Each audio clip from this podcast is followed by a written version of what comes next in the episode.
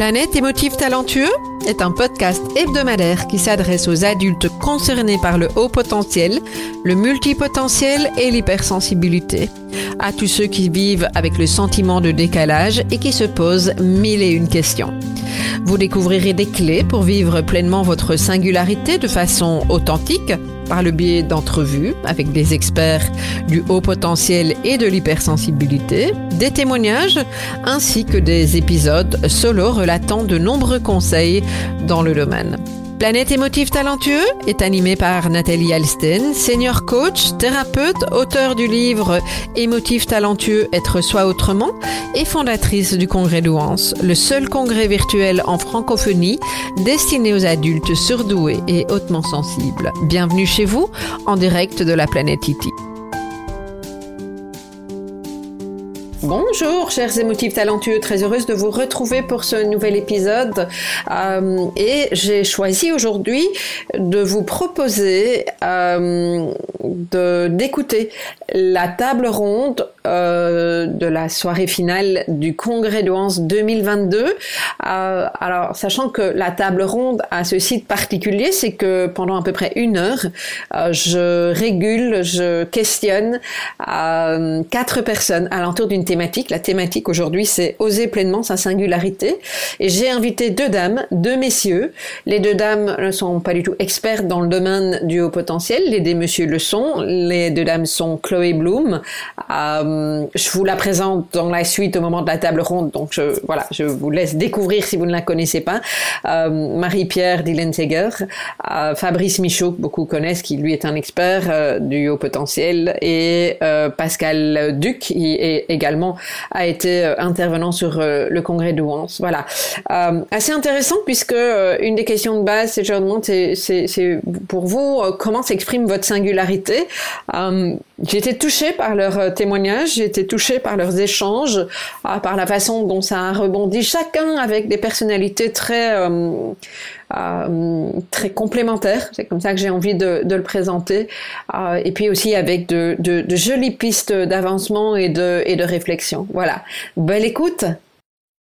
Alors, ben moi, je ne sais pas qui a envie de commencer, mais j'avais de façon très curieuse, envie de demander à chacun d'entre vous comment votre propre singularité se manifeste.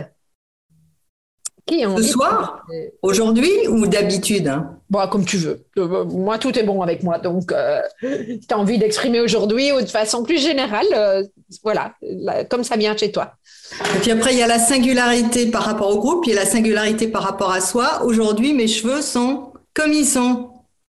Mhm. Au lieu d'être comme ça ou courts, hein, comme ils l'ont été pendant des années, quand j'intervenais en entreprise, je ne me voyais pas capable de montrer qui j'étais vraiment en termes de coupe de cheveux. D'accord. Et donc, le fait d'avoir lâché tes cheveux, pour toi, ça, c'est vraiment montrer ta singularité. je ne sais pas si je cherche à le montrer, mais en tout cas, euh, en me regardant ce matin dans la glace, je me suis dit, avec ceux que je vais avoir cet après-midi, je vais me sentir moi-même.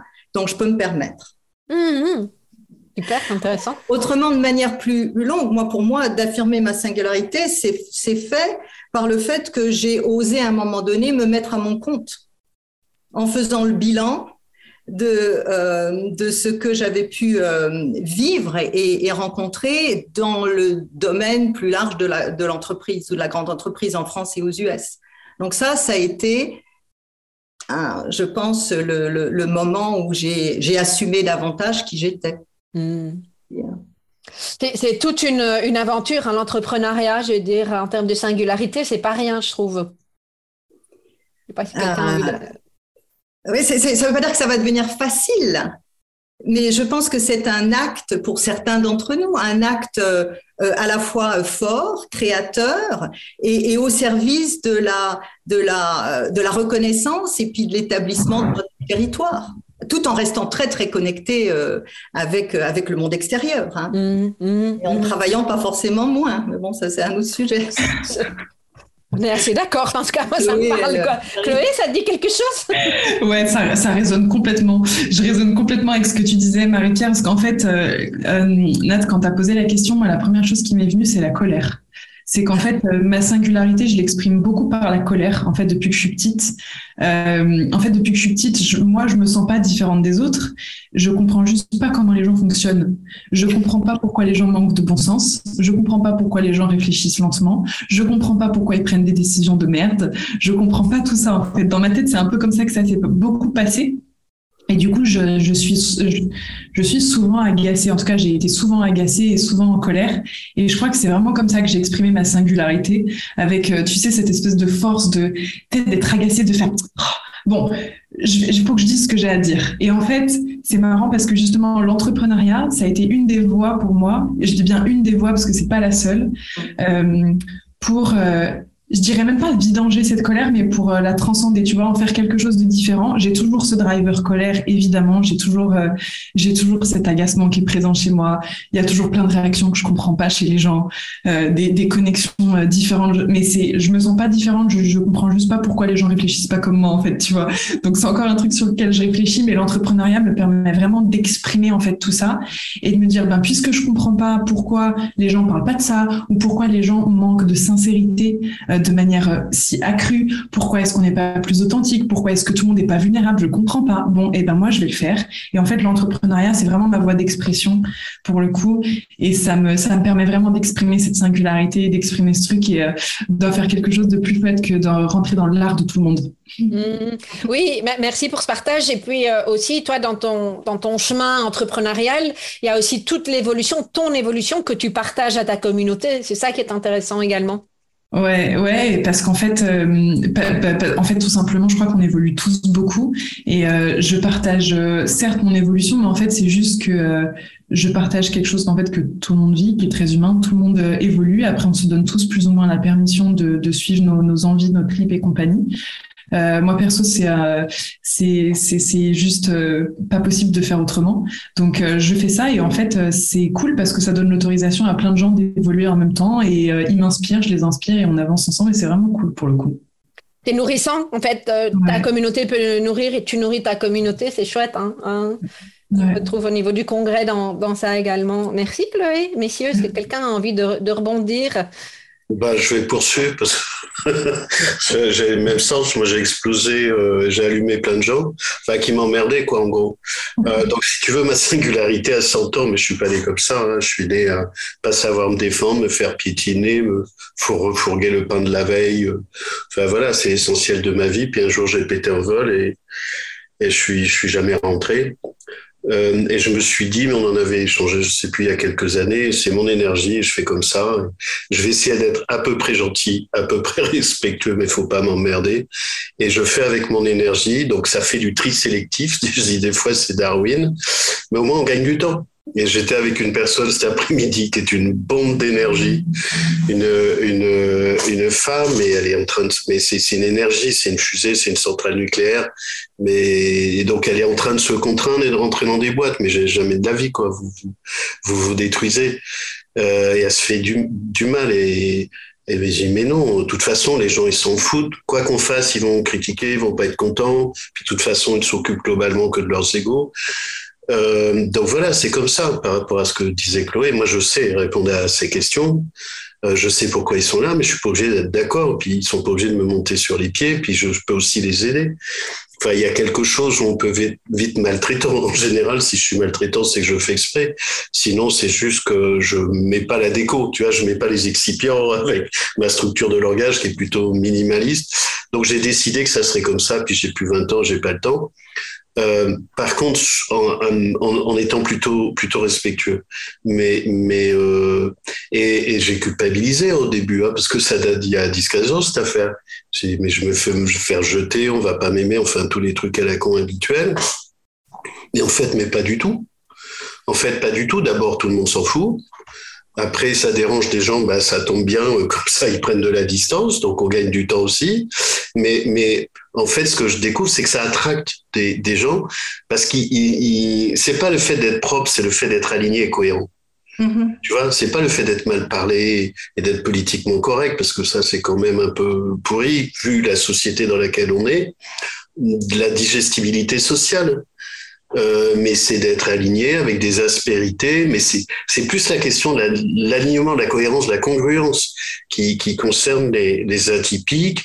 De, et et il y a tellement un manque de courage partout aujourd'hui euh, dans les organisations, dans, dans la société. Donc en fait, ce que j'ai pu observer pour moi ou pour d'autres, c'est que ça libère des énergies et ça donne des autorisations bah, à condition de pas trop déborder. Comme je dis des fois, faut faut libérer le tigre ou la tigresse, mais il faut quand même les garder un, un peu en laisse parce qu'on n'a pas le droit de tuer les gens, c'est interdit. On a le droit d'avoir une vie, mais on n'a pas le droit de le faire. Ben, c'est pas bien. Mais mais il y en a qui le mériteraient, mais c'est pas bien. C'est c'est pas dans mes valeurs. Mais j'ai envie, hein, des fois, de, de colère où je vois de, comment des gens se comportent. Au-delà de la maltraitance ordinaire, je parle des prédateurs, enfin, genre, comme, comme les uns les autres, vous devez entendre des horreurs hein, de ce que vivent euh, les gens. Moi, ça me fout en colère. Mm. Et alors, je suis en colère toutes les semaines. Ok. Merci pour ce partage, Fabrice. Pascal, tu veux rebondir? Bah, ça va pas être difficile parce que la, la notion de colère dont parle Fabrice, euh, elle est ainsi, assez intimement ressentie dans mon fonctionnement, je crois. Euh, alors pas du tout de la colère qui, qui ressort et qui est, euh, qui est exprimée. Ça a été longtemps de la colère euh, qui était contenue dans une sorte de creuset émotionnel dans lequel tout est une sorte de fonte qui est scellée, ça peut pas sortir. Et des colères pour des choses que je trouvais minimes, du style, bah, voilà, il y a des règles, il y a des lois. Pourquoi machin, machine font comme ça Pourquoi Surtout, ils s'en fichent. Quoi. Moi, je mettrais trois nuits à pas m'en remettre, à me poser des questions à la noix sur euh, ah ouais, j'ai fait ça, mais c'était pas tout à fait autorisé, c'est interdit. Mais pourquoi euh, Voilà, pourquoi il y en a qui se permettent et pourquoi euh, si moi je me permettais, je serais dans un état pas possible. Donc une sorte de non libération. Ça, c'est c'est déjà une chose avec beaucoup de, de, choses professionnelles qui me semblaient évidentes. Mais je, voilà, euh, j'entends ce que disait Chloé sur le côté, mais je sais pas, j'envoie un message, pourquoi j'ai pas de réponse, quoi? Oui. Ça rend fou. Oui, ça rend fou, ouais. Ça rend fou les sur. Euh, ouais. Ah, pardon, je, je, je, coupe juste deux secondes parce que c'est un truc dont j'ai jamais parlé. C'est un truc qui rend fou les surdoués, les autres ne savent pas. Ils ne supportent pas le vide. Quand ils envoient un message, ils s'attendent qu'il y ait un retour dans les cinq minutes. Ouais, quand, quand dans ta tête, tu as, 500 couloirs, sur chaque couloir, il y a un truc qui est en train de courir, et puis tu as, envoyé euh, quelque chose sur le 502e, et puis un quart d'heure après, tu te dis, mais c'est quoi ce bazar euh, On m'a oublié, je suis rejeté, ou j'ai déconné, j'ai raté un truc. C'est ça. Et puis, du coup, le, cette colère, le problème, c'est qu'elle, je l'ai beaucoup identifié contre moi-même, c'est-à-dire c'était moi qui allais pas en fait, c'était pas le monde qui était différent. Ou... Et je reviens pas mal sur l'injustice, en fait, plein d'éléments qui me semblent euh, injustes euh, tout bêtement. Et il a fallu du temps pour pas que je sois en colère contre moi, parce qu'il y a des injustices qui dépendent pas de moi. C'est peut-être ça une singularité. Je dirais que peut-être la notion de fonctionner différemment crée une sorte d'effet loupe là-dessus peut-être ça touche tout le monde, mais pourquoi ça m'envahit et pourquoi euh, ça me réveille et pourquoi, euh, voilà, comment on peut faire autrement? On peut vivre ça autrement, mais c'est du job, quoi. Ça marche pas tout seul. Que, moi, ce que j'entends dans, ce que j'entends, ce que je ressens là, c'est euh, beaucoup d'énergie. La colère, on sait que elle, elle, mobilise de l'énergie. Après, encore, faut-il savoir ce qu'on fait avec cette énergie-là. Et j'ai envie de questionner Marie-Pierre justement sur sur cet aspect-là des choses. Alors, euh, moi, j'ai longtemps euh, hésité à nommer la colère comme étant une vertu positive. Mm-hmm. Et si je fais un petit détour hein, dans le contexte, dans le territoire qui est celui de la, de la, pensée chinoise, dans lequel je me suis sentie dans mon élément beaucoup plus que dans ma culture euh, originelle euh, française, francophone, euh, le, la colère est, euh, est, est associée à l'élément chinois du bois qui a à voir avec l'organe du foie le foie qui est considéré comme étant non seulement physiologiquement hein, l'organe qui recycle, les, qui filtre, qui nettoie, mais qui est aussi celui qui a à filtrer tout ce qui nous est balancé à la figure, tout ce qui nous peut nous mettre les injustices, hein, comme disait Pascal, tout ce qui peut nous mettre hors de nos gonds. Donc en fait, euh, lorsque l'on a cette clé-là, on comprend très vite que la colère, avant qu'elle soit moralement euh, non acceptable, emmerdante pour le monde et, dérangeante, elle est d'abord et avant tout l'expression d'une agression pas simplement mentale, émotionnelle, mais de, de notre corps à encaisser, et c'est par le foie, siège de la colère, qu'il réagit. Hein. Donc quand on quand on comprend ça, on, on je veux dire je pour moi, je, quand j'ai eu compris ça, euh, je me suis, moi qui étais opérée du foie finalement, donc à un moment donné, j'ai dû, on m'en a enlevé la moitié, etc. Je veux dire, j'avais encaissé suffisamment pendant des années pour que l'organe soit lui-même touché. Quand l'organe est touché, ça dit qu'on a, ça veut pas dire qu'on est faible, ça dit qu'on a encaissé beaucoup. Hein Et donc, à partir de ce moment-là, euh, ce que ça fait, c'est que ça pose le corps comme étant un allié fantastique. Là, j'apprends rien à personne, mais je le dis quand même, comme un allié fantastique pour, pour on prend notre pouls pour non pas nous critiquer ou nous dévaloriser, mais nous rendre compte que tiens là, je ne suis pas dans un environnement, euh, ce qu'a dit Fabrice, en cohérence, puis en alignement, euh, avec qui je suis. Euh, et ce que ça induit souvent, un dérapage où on n'est plus en présence de nous-mêmes? Donc, quand on n'est plus en présence de nous-mêmes, euh, on est déséquilibré et notre foi, notre colère est aussi et avant toute chose absolument une expression légitime d'un décalage d'une perte de territoire, euh, avec sans arrêt la responsabilité que nous avons de repérer ces signes. Pour d'autres personnes, c'est les maux de tête, c'est les et, euh, moi, ce qui m'a beaucoup aidé, donc c'est le, passage par la, la, lecture chinoise du monde, qui euh, remet le, corps comme étant quand même un sacré, enfin, sacrément utile. Hein, nous avons habiter nos corps, mais je vais aussi revenir sur la manière dont euh, euh, Nathalie a, présenté l'introduction, le fait de pas tout de suite savoir toujours à l'avance que de bon, euh en fait, la notion d'être présent au moment, elle est liée aussi au fait que dans ce mode de pensée, qui n'est pas le mode de pensée occidental, chaque jour, chaque année, chaque moment a une qualité énergétique particulière qui interagit avec qui nous sommes.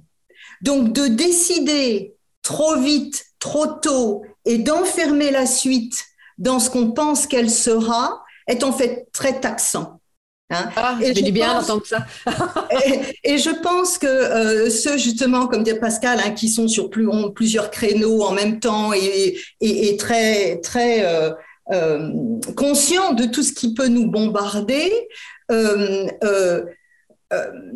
ont justement tu vois, je veux dire, je veux dire le, le, la conscience du temps occidental, linéaire, linéaire, est un facteur supplémentaire de colère, d'intuition de, de, colère. Parce qu'en fait, nous ne savons qu'au moment où nous en sommes, où nous y sommes, mm. ce, que, ce que nous avons à faire. Donc l'enfermement dans le cerveau à l'occidental euh, nous, nous éloigne d'une connexion forte et essentielle à nos ressentis profonds. C'est sans arrêt, on, on, est sans arrêt invité à déborder. Oui. je ne veux pas aller trop loin. Oui, très intéressant. Je ne sais pas si quelqu'un a envie de rebondir, rebondir là-dessus. Euh, euh, non, vas-y. Merci. Oui. Euh, en fait, c'était simplement pour euh, pour te dire merci parce que ça me fait beaucoup écho. Euh, moi, ça fait deux ans que j'étais, enfin plus longtemps que ça, mais que j'ai beaucoup de soucis de foie et du coup que je m'intéresse à la médecine chinoise okay. et, bah oui. Et, que c'est et du coup que ça dérive sur les reins qui sont le siège de la peur. Enfin bref, il y a plein de trucs et c'est super intéressant parce qu'en fait ça tout rejoint en fait cette, cette sensation d'enfermement et d'étouffement que je que je peux ressentir en fait depuis que je suis petite où tu sais j'ai toujours l'impression que le monde est trop petit pour moi. Tu sais que j'étouffe. Il doit l'être. il l'est. exactement, c'est exactement ça. Et c'est aussi pour ça que du coup, je, moi, je suis nomade depuis depuis presque six ans, donc j'ai pas de maison, donc je bouge partout. Et en fait, c'est aussi à travers plein de cultures différentes que j'arrive à élargir tous mes modes de pensée et à me dire en fait, attends, je peux créer ma vie à ma sauce en dehors de toutes ces boîtes que j'ai apprises depuis que je suis toute petite et depuis que je, enfin voilà, que j'apprends à créer une vie un peu plus sur mesure et un peu plus euh, en congruence aussi, comme tu disais Fabrice, euh, bah, j'étouffe moins en fait. Et les reins, si je peux juste me permettre, hein, les reins, ça débouche sur les reins. Euh, les reins, le bas du dos, hein, le, bas du dos, c'est aussi le, la réserve de force ancestrale. Hein. Donc, bien évidemment, nous portons tous des mémoires au niveau même cellulaire de, de peurs terribles de, de ancestrale hein, par rapport à tout ce que l'humanité a déjà vécu, mais c'est aussi là que se nichent les forces du rebond. Hmm. Hein. Donc plus nous laissons parler, même si c'est pas toujours euh, immédiatement euh, utile et facile à, à, partager, plus nous laissons euh, parler notre intuition profonde, je me touche le bas du dos là, hein, plus nous créons du flux dans le système, qui est d'abord le système du corps. Et, c'est pas simplement en prenant une, bonne tisane pour les reins. C'est la posture émotionnelle va agir. Enfin bon, je...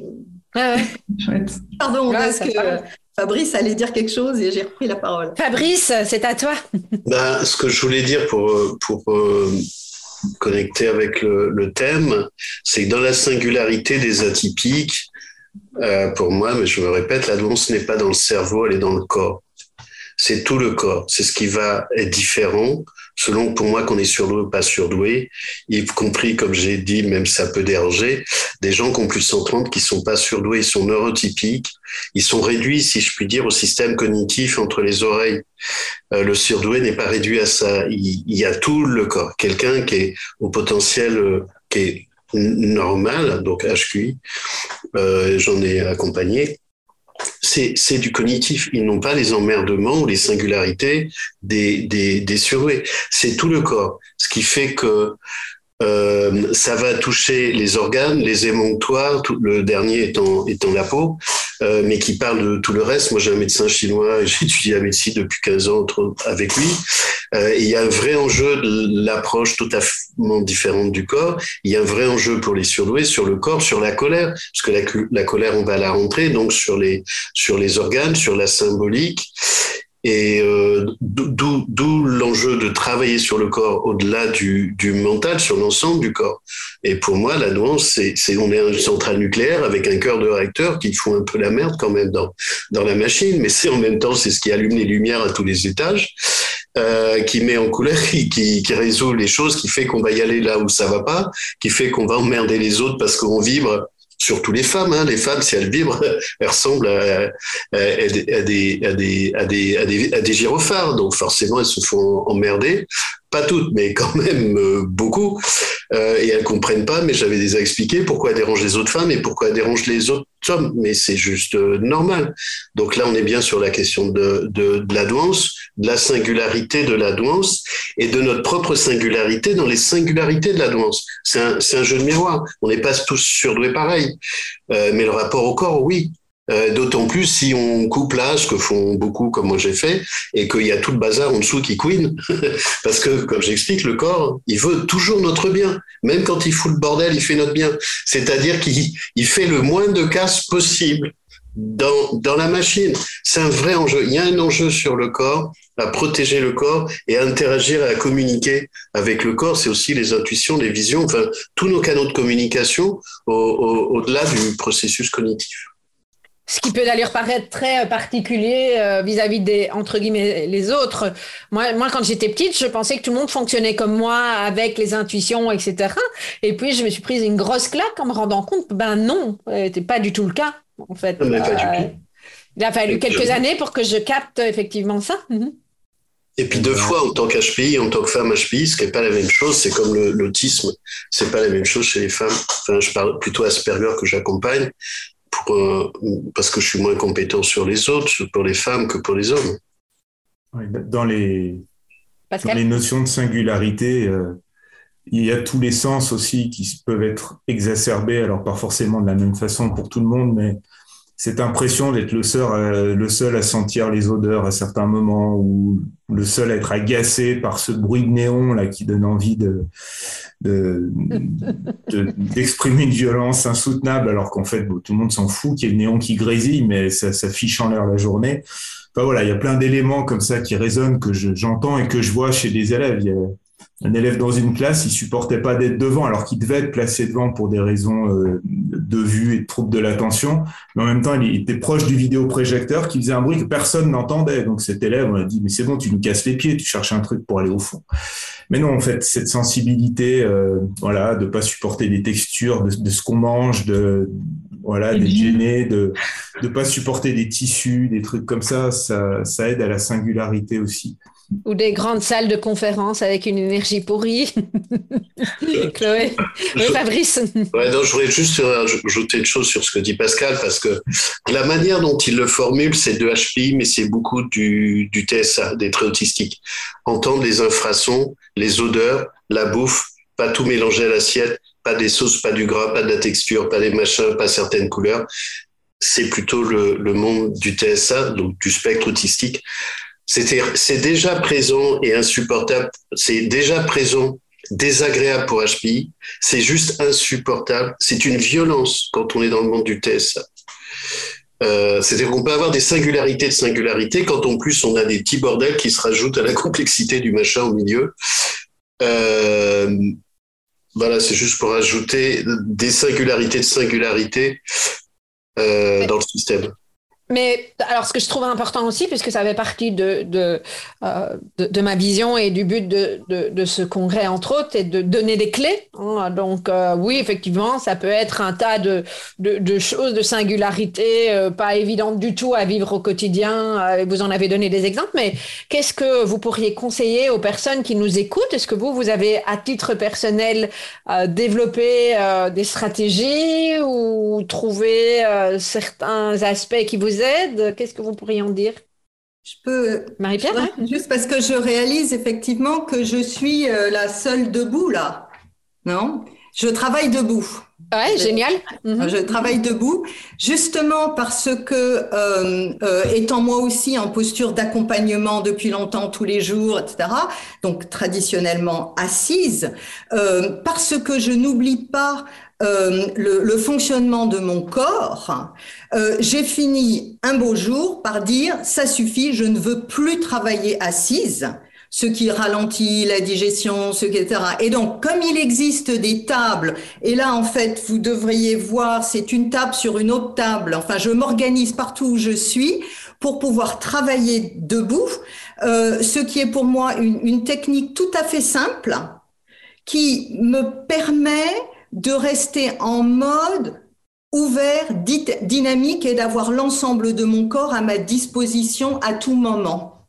Hein, donc ça, c'est une petite chose. Souvent, les, dessinateurs ont des, tables comme ça, mais ça vaut la peine, euh, ceux qui sont là, d'essayer hein, de passer peut-être deux, trois heures debout. Je ne suis pas convaincue que vos rendez-vous, si vous êtes en, en ligne, vont se passer moins bien que si vous êtes assis. Donc ça, c'est juste un, hmm. clin d'œil. Bah, petit détail, alors c'est pas debout, c'est pas du tout la même dynamique. Néanmoins, moi, je suis sur une chaise euh, dont le, l'assise bouge comme le système de ballon.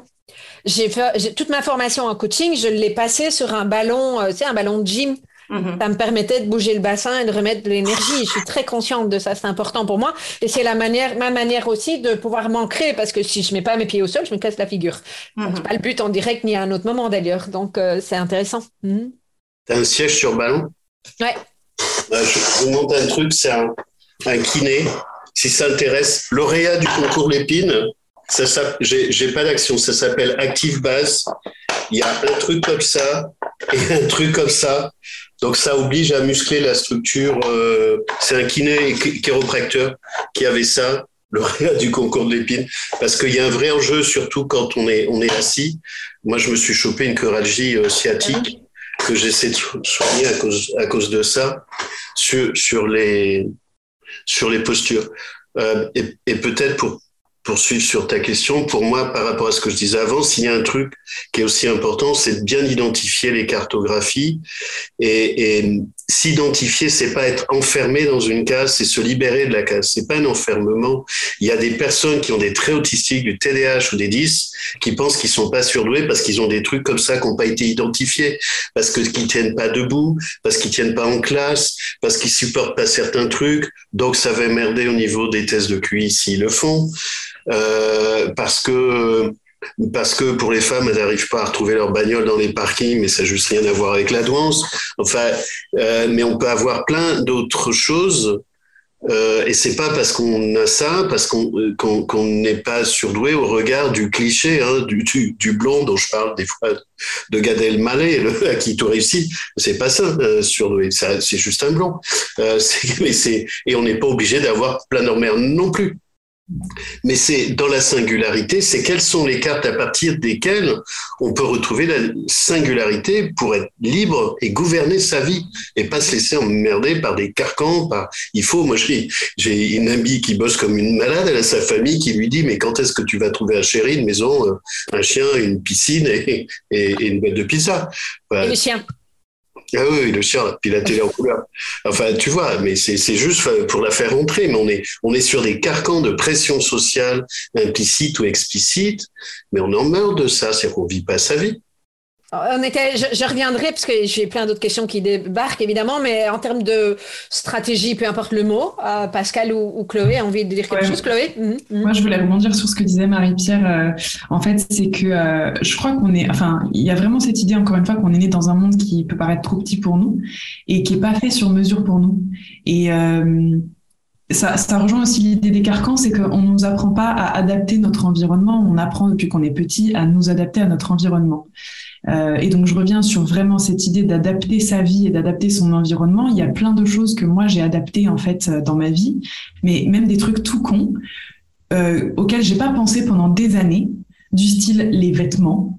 Euh, et j'en ai souffert pendant des années de porter des jeans. Franchement, enfin c'est un truc de fou. J'en ai souffert, mais vraiment j'en ai souffert pendant des années de porter des jeans parce que je savais pas quoi porter d'autre et que je croyais qu'il y avait que ça qui pouvait être joli ou quoi que ce soit. Donc c'est même un sujet, je crois que c'est la première fois que j'en parle, tellement je me dis, c'est, vraiment un truc superficiel, mais, mais, mais, mais je pense que voilà, les personnes ici peuvent comprendre. Ça fait que quelques années où je me suis dit, mais en fait, pourquoi je continue à, à, ressentir ça? J'ai l'impression de me faire abuser par un vêtement, en fait. J'ai l'impression de me faire vraiment abuser, j'ai l'impression d'être comme un animal blessé dans un piège. Euh, j'ai, en fait, j'ai le droit de, de, porter d'autres choses et d'adapter les vêtements, en fait, à moi. Et donc, en fait, maintenant, c'est un truc tout bête, mais je me fais faire tous mes vêtements avec les seuls tissus que je suis capable de porter, sur mesure, adapté, qu'avec des tissus souples. Enfin, je suis tout le temps qu'avec des trucs larges, etc. Et en fait, c'est un truc que je me disais tellement superficiel que ça peut pas être adapté à moi en fait. Je vais pas adapter mes vêtements. C'est bon, je suis vraiment pas une princesse. C'est tellement vu comme superficiel, sauf qu'en fait, depuis que je fais ça, je suis moins agacée, je suis de meilleure humeur à la maison, je me sens mieux dans ma peau, j'ose aller au restaurant, j'ose être habillée toute la journée de la même manière. Enfin, ça change plein de choses en fait. Donc, c'est ne pas mépriser toutes ces, tous ces petits détails en fait qui peuvent nous paraître tellement bêtes qu'en fait on s'autorise pas à les changer, mais c'est changer tout ça. Donc oui, son bureau, oui, son ses, ses, ses, ses vêtements, euh, son parfum. Ben moi, ça fait des années que je porte le même parfum, j'en achète 10 bouteilles parce que c'est le seul que je suis capable de porter, je peux rien mettre d'autre. Euh, quand il y a, y a un pantalon qui me va, ben j'en achète cinq, j'achète cinq fois le même. Euh, je suis incapable de mettre une chemise sur scène parce que les chemises, ben, j'ai pas assez de place sous mes aisselles, donc ben, je mets autre chose et des trucs larges et c'est pas grave. Et voilà. Et en fait, c'est vraiment s'autoriser en fait à, adapter son environnement jusque dans les tout petits détails. Même euh, quand je vais au restaurant, moi, je peux pas m'asseoir ailleurs que contre un mur. Si je tourne le dos à la salle, je peux pas en fait. C'est pas c'est pas possible pour moi. Et donc c'est même des, des, choses. Enfin, ça me met dans des états pas possibles si je me retrouve euh, euh, dos à la salle et que mon chéri n'a pas pensé à, moi et qu'il fallait que je me mette dans la bonne place, etc. Donc c'est d'avoir ces discussions qui peuvent paraître très futiles, de dire à son compagnon bah, en fait, chérie, moi, quand je suis dos à la salle, je me sens en danger, je me sens en insécurité, je ressens toute l'énergie de tout le monde dans mon dos, je, je me sens vraiment pas en sécurité. Donc, s'il te plaît, est-ce qu'à chaque fois qu'on va au restaurant, tu peux vérifier qu'on a une table dans un angle? Est-ce que je peux me mettre sur la banquette? Et s'il te plaît, pense à ça parce que moi, je le vis comme une agression. Et c'est tout ça, c'est des discussions qu'on nous apprend pas à avoir parce que ça paraît futile aux yeux de tout le monde, mais ça l'est pas. Et ça change, les, les détails font la différence. Ça change la vie. Sur plein de choses. merci pour ça. Un, des principes Feng Shui, euh, Marie-Pierre. Euh, mais, mais euh, Alors moi, je n'ose pas utiliser le terme de Feng Shui parce qu'il y a eu tellement de choses qui ont été dites là-dessus. Alors qu'en fait, le, le, Feng Shui, c'est une, une, technique individualisée sur mesure pour envisager le, le positionnement optimum d'une maison dans son espace et d'une personne dans son lieu. Et dans, dans son lieu. Donc, euh, le, enfin bon, oui, oui. oui, mais, mais, mais ce que je trouve vraiment intéressant, c'est que toi, Chloé, tu, tu, tu, as, tu ressens ça depuis toujours, manifestement. Euh, et tu ne l'as pas appris, donc c'est pas quelque chose de, de mental. Euh, c'est, euh, tu es, es, au fait de ça. Et, et, je pense qu'il y a tellement peu de personnes qui ressentent ça que forcément, on nous prend pour des barges, même des capricieuses en tant que femmes, etc. Quoi. Mais je vois pas. Marie-Pierre et puis Pascal? Non, mais Pascal, c'est autour de Pascal, mais je veux juste insérer qu'en fait, je pense que nous, tout, nous ressentons tous ça, oui. sauf que euh, euh, cette capacité, cette connexion à notre instinct, à notre capacité d'être en, en, cohérence avec nous-mêmes est déformatée souvent par l'éducation, la culture, etc. Donc, euh, euh il, faut, il faut le réapprendre, mais nous l'avons tous. Moi, je pense pas qu'il y a des... Bref, Pascal, je vais juste te dire ça. On l'a tous. ok. Ok. Pascal. Je dis par rapport à, ce que Chloé euh, exprime en témoignage que le plus important, en tout cas personnellement, ça a été la capacité à observer en fait. C'est un peu ce que tu disais. Je me rends compte que ce truc-là, mettre des jeans, c'est bah voilà, tout le monde le fait, c'est comme ça qu'il faut faire du coup. Et puis je fais ce qu'on me renvoie qui, qui semble normal et habituel. Et au bout d'un moment, si j'observe, je dis, mais en fait, euh, ça me casse les pieds. Et, là, en tout cas personnellement, les, les techniques euh, d'internal family system, c'est le fait de se dire, voilà, euh, est-ce qu'il y a une part de moi, ça me casse les pieds d'être habillé comme ça en fait? Je, je, choisis mes vêtements comment? Et puis c'est pas forcément la priorité. Si j'ai pas d'énergie, c'est pas le moment. Mais euh, quand j'ai un moment où quand je suis percuté par quelque chose de violent au niveau émotionnel ou physiquement une maladie, quelque chose qui va pas ou quelque chose qui tourne, le, cobaye qui tourne dans la roue à fond, le fait de se poser des questions, de s'autoriser aussi à avoir ses émotions avant, sinon je me pose aucune question. Hein. Si la colère c'est pas bien, euh, si la tristesse c'est pas bien, c'est fichu parce que je mets un pavé là-dessus. Mais dès l'instant où je me pose des questions, je peux faire autrement que de subir je peux accuser la société de me casser les pieds, mais c'est moi qui vais choisir, de subir ou pas tout ce bazar. Et je m'appuie beaucoup sur le travail de Douglas Harding, sur euh, le travail de l'homme sans tête, le fait que euh, il va considérer que si euh, si je regarde mes émotions au fond, je risque de voir quelque chose qui me fait peur. C'est en partie pour répondre peut-être euh, à la question pourquoi pour les hommes les émotions c'est un peu compliqué ou pourquoi c'est compliqué de les exprimer. Si je regarde euh, avec mon cerveau là qui tourne à fond, qui essaye d'expliquer, de comprendre, euh, d'avoir du sens partout, mes émotions au fond, je risque de me trouver dans quelque chose d'hyper dangereux. Le truc hyper dangereux, c'est que je vais crever en fait un jour. C'est qu'au fond de mes émotions, il y a quelque chose qui va se passer. Si je creuse, je creuse, je tombe sur quoi? Bah, je, je suis mortel en fait. Et ça, c'est extrêmement effrayant. C'est vraiment flippant. Que dit Douglas Harding là-dessus, c'est que la société, l'environnement, euh, moi-même, hein, les enjeux d'argent, les enjeux politiques, tout le reste, nous font croire qu'il y a une confusion entre qui on est, notre conscience, et notre corps, notre physique. Si je me regarde dans la glace, je me dis le type qui est dans la glace, là, bah, il vieillit, tiens, euh, il y a un truc bizarre, il y a une ride de plus, mais ça fait peur en fait. Et si je regarde mes émotions au fond, ce qui peut faire peur, c'est la peur de mourir, pas tout simplement, mais dans sa complexité en tout cas. Et l'idée, c'est que si je me remets euh, dans la part de moi qui est ma conscience, où je vais convoquer tout le reste de, ce qui vibre chez moi, de ce qui souffre, de ce qui va bien, etc., eh ben, il y a une part qui est non pas en tour de contrôle pour tout maîtriser, mais qui peut regarder le reste, agir, puis qui va dire, ah bah oui, il y a ton corps, là, ton corps, c'est un truc vivant, il va mourir, mais ça serait cool de s'occuper un peu de lui, de faire attention à ses intuitions, à son instinct, qu'est-ce qui est bien pour lui, qu'est-ce qui est pas bien pour lui. Puis là, il y a telle émotion, et cette émotion, là, en ce moment, elle surréagit, qu'est-ce qu'on peut faire? Puis là, il y a ma partie de gamin qui fait comme s'il avait trois ans et qui flippe parce qu'il faut parler devant du monde. Et, qu'est-ce qu'on peut lui dire? Est-ce qu'on lui fait un câlin? Est-ce qu'on l'écoute? Est-ce que juste on l'entend? Ou est-ce qu'on agit pour que ça fonctionne autrement? Et l'idée de se réunir et d'essayer de se décoller de cette image de moi qui n'est juste qu'un corps qui va pourrir, être incinéré, j'en sais rien.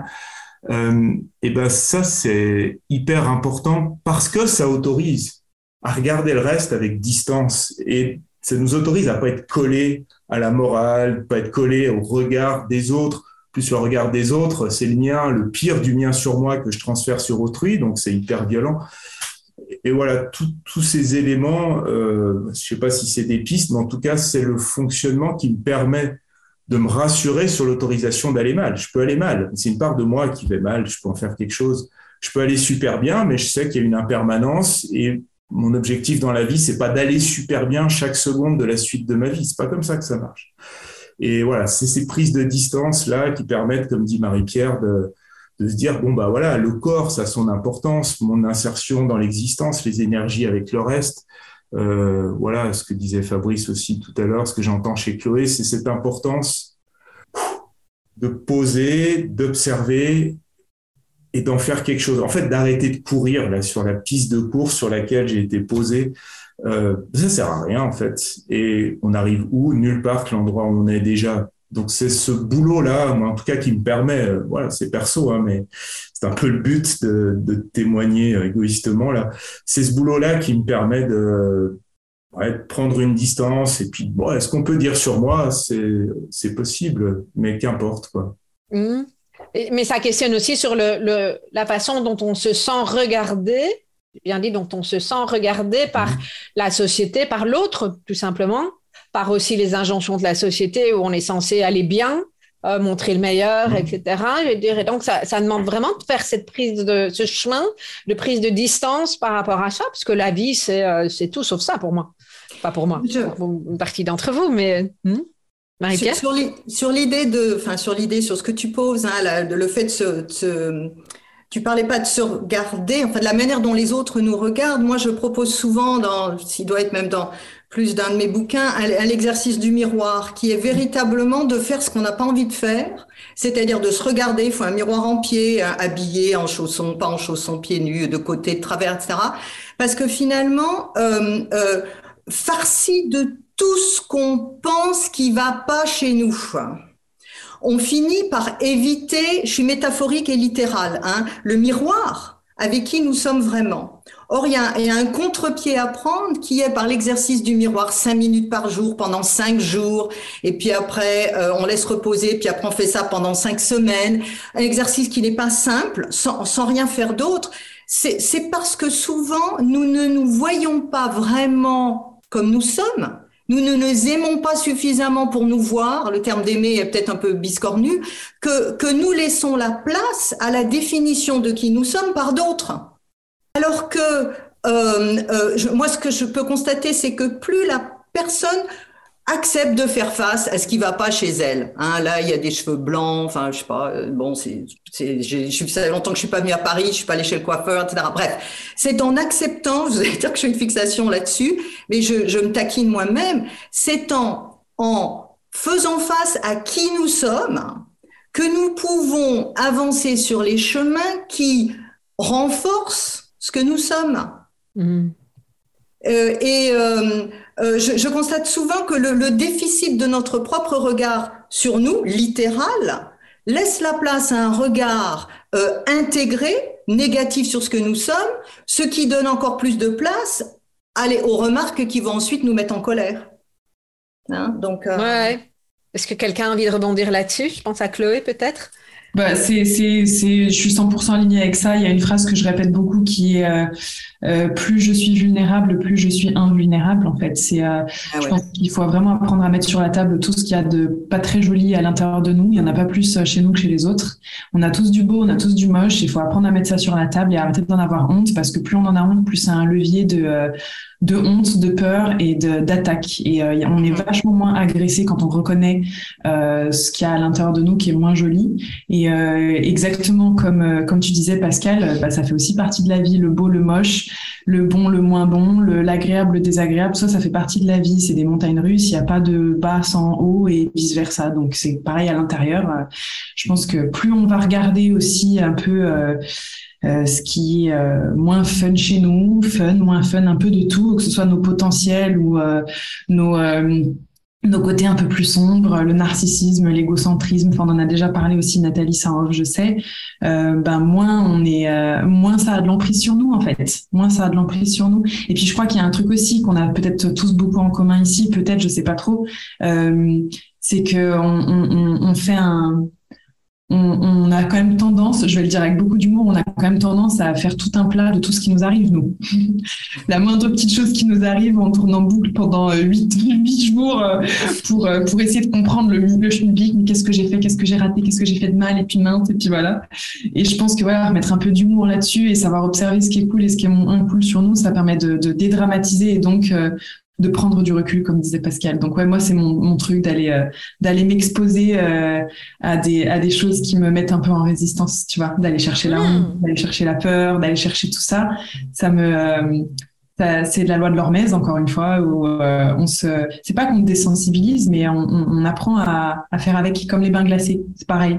La honte bah c'est pareil. C'est comme un bain glacé. On apprend à faire avec.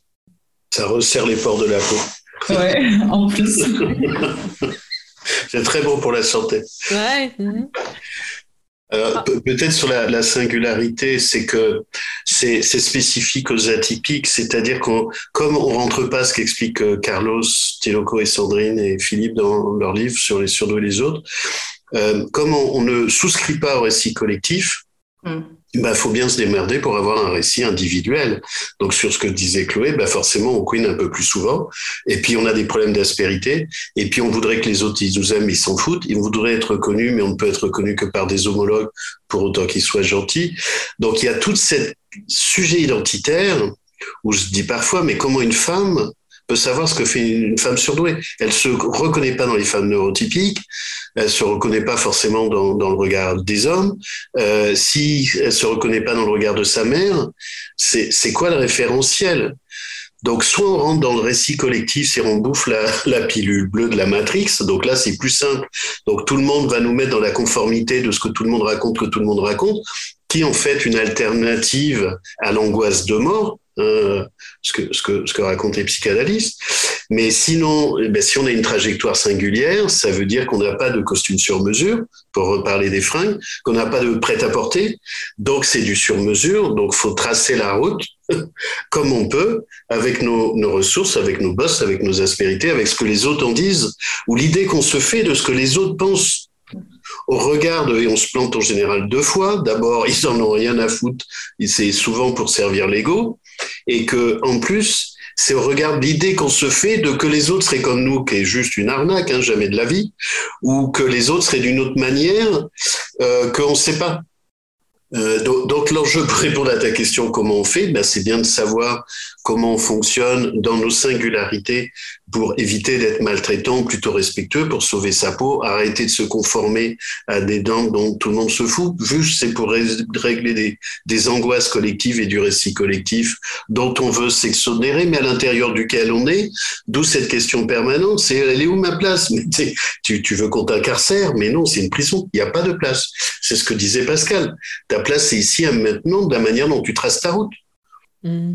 La place, personne doit nous donner une place. Et mm. puis tout le monde s'en fout surtout. Si quelqu'un nous donne une place, il vaut mieux avoir des doutes quand même souvent. C'est-à-dire, il va nous donner une place qui l'arrange, pas une place qui nous arrange à nous. Faut pas déléguer notre vie et notre singularité. Et c'est pas être rebelle. C'est vraiment, moi je suis plutôt en culture asiatique. C'est je, je, trace ma route et comment j'interagis avec l'univers. Et, et, comme je dis souvent, on ne vibre pas à la même fréquence plus on change nos niveaux vibratoires, plus on va changer nos interactions, nos rapports à l'univers, nos rapports au monde, nos rapports aux autres, nos rapports aux synchronicités, nos rapports à l'invisible. Ah, mais ça change beaucoup de choses. Hein Et puis en gros, l'avantage de ça, c'est qu'on a la main sur tout. On ne dépend plus des autres. Mm. Les autres ne viennent plus façonner notre vie euh, sur ce que vous pouvez dire Chloé, le truc au restaurant. Moi, moi, il me faut cinq minutes avant de rentrer dans un restaurant. Faut pas qu'on me touche, faut pas que ça pue, faut pas être à côté des chiottes, pas à côté de la porte, pas. Mais, mais jamais. Donc en fait, la solution, que je dis, c'est j'ai des traits autistiques, ce qui est vrai. Donc ça, c'est bien parce qu'en fait, je suis pas totalement normal, pas totalement barré. Donc ça donne une explication pour qu'on rentre. Mais je le fais tout le temps.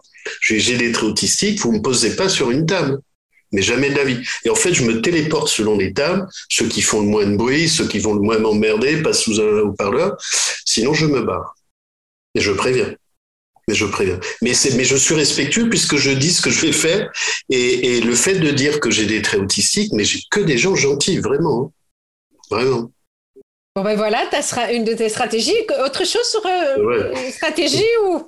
On arrive tout doucement dans, dans, quelques minutes, on va, on va boucler ça serait vite fait, mais c'est l'aspect de vivre ce qu'on vit comme des expériences. Et ça ne veut pas dire que c'est bien hein, ou que c'est facile. Jamais, rien n'est facile à mon goût. Mais euh, si on anticipe un moment complexe et on se dit je vais vivre un moment difficile et je vais débriefer derrière, je vais voir de mois à mois ce que ça donne. C'est une expérience de plus qu'on va voir et on se rend compte qu'on a peut-être déjà vécu ces expériences et qu'on s'en est plus ou moins sorti. On peut agréger des choses positives pour arriver à s'en sortir.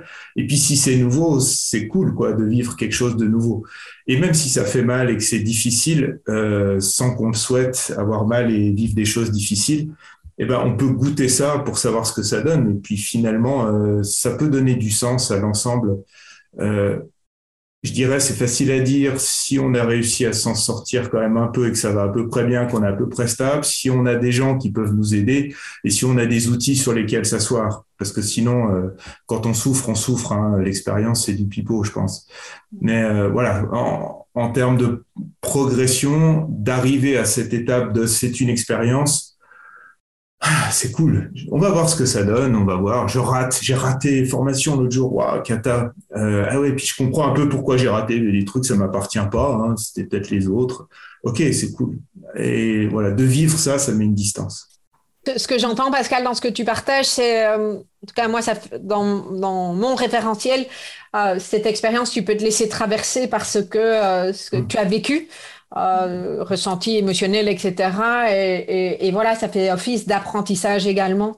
On n'est pas obligé de rester fixé sur ça. Et ça, je pense que c'est important aussi à, spécifier. Je voudrais, en vous entendant, hein, je, réalise euh, à quel point euh, une formule, avant que je fasse vraiment un pas de côté pour être finalement sur sur mon chemin, il y a une, c'est une phrase de Saint Augustin que j'avais collée, que j'avais toujours avec moi, qui disait "Avance sur ta route, car elle n'existe que par tes pas. Avance sur ton chemin parce que ton chemin n'existe que par tes pas. Et je n'avais pas forcément tout à fait compris, mais je me disais, il y a quelque chose là, c'est parce que je vais mettre un pas de plus, quand je pourrais le faire, que ma route se construit. Donc ça, c'est... Euh, et puis la, la version mhm. chinoise, c'est de laisser couler. Hein On laisse couler quand... Euh, on laisse couler. On, laisse couler, ouais, Ce qui n'est pas facile, mais qui. Non, c'est pas facile. Je pense que c'est le travail de toute une vie. cet équilibre entre, à certains moments, on est dans la colère, on réagit, on est dans le dynamisme-là, on, se laisse traverser, euh, on laisse couler, peu importe, je veux dire, euh, c'est tout un travail, selon moi en tout cas. Et la colère n'est pas un vilain défaut. Non, non, même si ma mère m'a souvent dit que les petites filles ne pouvaient pas se mettre en colère, qu'elles n'étaient pas jolies, je sais aujourd'hui que ce n'est même pas le cas. Donc, euh, Et que c'est les plus intelligents qui cèdent. Tu ne l'as pas entendu, ça? Non, ça pas. Parce qu'à mon, avis, parce qu'à mon avis, elle n'avait pas capté le truc de l'intelligence, maman. Mais voilà, responsabilité, oui, mais... Euh, ok. Avec le Congrès, c'est les plus intelligents qui cèdent, alors écrit autrement, c'est ça? On pourrait dire ça, mais... Alors, je vais... je vais proposer de faire un, dernier tour de table parce qu'il est 20h30. Euh, on va, c'est passionnant. Je suis désolée, on n'a pas pris de questions du, public, en tout cas pas ce soir. Euh, on aurait pu faire des heures et des heures et en même temps, ça n'aurait probablement pas été juste pour toute une série d'entre nous. Euh, comment, comment vous avez envie, qu'est-ce que vous avez envie de, dire pour boucler cette, table ronde en lien avec euh, cette question de, la singularité, de s'autoriser à être euh, dans cette singularité, accueillir pleinement sa singularité, c'est ça le titre que je cherchais. J'y vais alors, parce que ma singularité, c'est soit j'y vais quand personne dit rien pendant 10 minutes, je fais OK, c'est bon hein, dans les réunions, soit je suis le dernier, j'attends comme j'ai fait à chaque fois là tout à l'heure. Donc euh, on va essayer de casser un peu ça. Euh, je dirais que dans, les singularités qu'on peut ressentir, quand il y a un paradoxe, quand il y a un paradoxe, un truc qui nous enferme et qui est étouffant, eh ben, je reprends un peu ce que dit Fabrice. Pour moi, ça fait partie du cœur du réacteur. C'est-à-dire, ça brûle, ça fait mal, mais ça, ça donne l'énergie. Et là, soit on arrive à céder seul, soit on arrive à être aidé par quelqu'un, mais regardez ce qu'il y a au cœur du, du, paradoxe là, ce qui, ce qui pose question, ce qui pose problème, ça me semble vraiment précieux parce que c'est comme ça qu'en accompagnement on avance à chaque fois. Quand ça coince, c'est cool. J'ai trouvé un truc, ça, ça coince, c'est verrouillé et ça va, ça peut se débloquer quoi. Mmh. Merci Pascal. Ben, écoute, moi, je veux bien partager quelque chose. Ça, ça, ça m'inspire, euh, Pascal. Euh, moi, je voulais juste euh, dire que déjà, je suis très, très contente d'être là ce soir parce que, en fait, c'est la première fois que j'aborde ce sujet avec quelqu'un d'autre que mon chéri.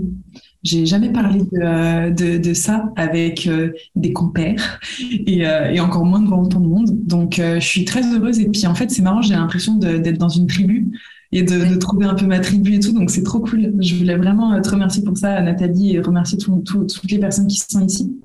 Et euh, je crois qu'en fait, euh, en tout cas moi, ce qui m'aide le plus au quotidien, c'est d'apprendre à me foutre la paix en fait. Mmh.